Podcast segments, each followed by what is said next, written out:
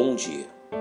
Três razões para confiarmos no Senhor em meio às lutas e tribulações. O que uma pessoa deve fazer quando conclui que todas as suas esperanças já desvaneceram, quando todos seus planos de se restabelecer fracassaram e suas forças para prosseguir parecem já serem insuficientes. Muitos de nós já provamos o completo fracasso pessoal resultado da incansável militância empreendida pelos inimigos de nossa alma, aliada a pensamentos perturbadores a respeito de nós mesmos.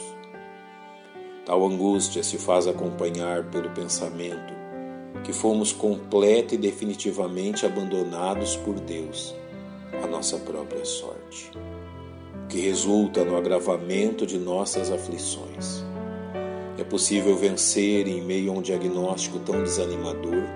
A palavra de Deus nos ensina que sim. O homem do Salmo 13 possivelmente tenha atingido profundezas de dor ainda maiores do que estas, reveladas em seus questionamentos diretos a Deus, resultado de sua profunda angústia. Seu desejo é averiguar a razão do aparente desprezo de Deus por suas aflições. Até quando te esquecerás de mim, Senhor? Para sempre? As palavras do salmista revelam uma das maiores inquietações que assaltam os sofredores. Quando o tempo passa a ser um dos seus maiores algozes, fazendo prolongar uma espera que parece interminável.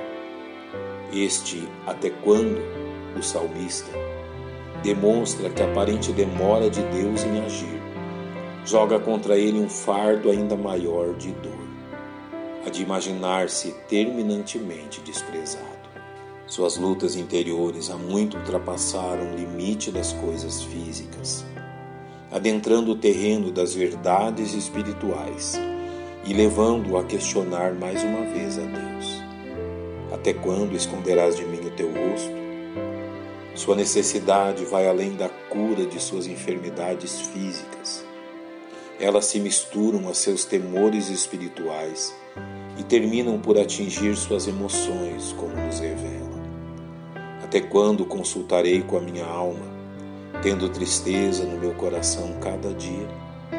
Possivelmente a ansiedade já havia iniciado seu maligno labor na alma do salmista enfraquecendo e tornando uma pessoa uma presa frágil diante de seus inimigos, que certamente aproveitam sua desvantagem a fim de vê-lo definitivamente destruído. De acordo com o temor que ele nos revela, até quando se exaltará sobre mim o meu inimigo?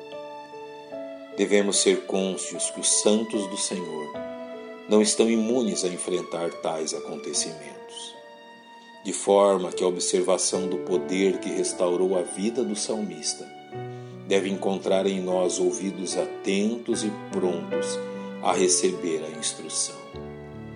O antes moribundo salmista recobra suas forças ao apontar seus olhos para aquilo que jamais deveria ter abandonado. Mas eu confio na tua benignidade palavra benignidade diz respeito à generosidade derramada por Deus em favor de suas frágeis criaturas, concedendo-lhes forças e proteção através do cumprimento de suas muitas promessas a seus filhos.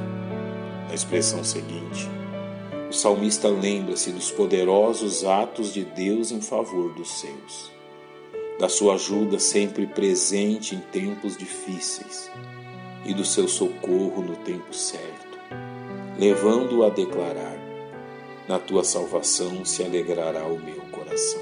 A terceira verdade na qual o salmista se apoia e que lhe serve de grande alento diz respeito às ações bondosas de Deus para com ele em seus dias passados, quando diz: Cantarei ao Senhor por quanto me tem feito o salmista reconhece como Deus havia sido bom para com ele em todo o tempo e que isto continuava a ser verdade. O que é necessário que façamos a nossa alma diante da perturbação poderosamente nos assalta, volte seus olhos a três verdades a respeito do grande e majestoso Deus. Ele é benigno, sempre pronto a nos ajudar. Ele é poderoso, capaz de nos socorrer em qualquer situação. Ele é sempre bondoso, mesmo quando nós não merecemos. Por isso, confie no Senhor em toda e qualquer circunstância. Pai, nós te louvamos pelo teu poder e pelo teu amor por nós. E te agradecemos em nome de Cristo, nosso Salvador. Amém. Que Deus vos abençoe.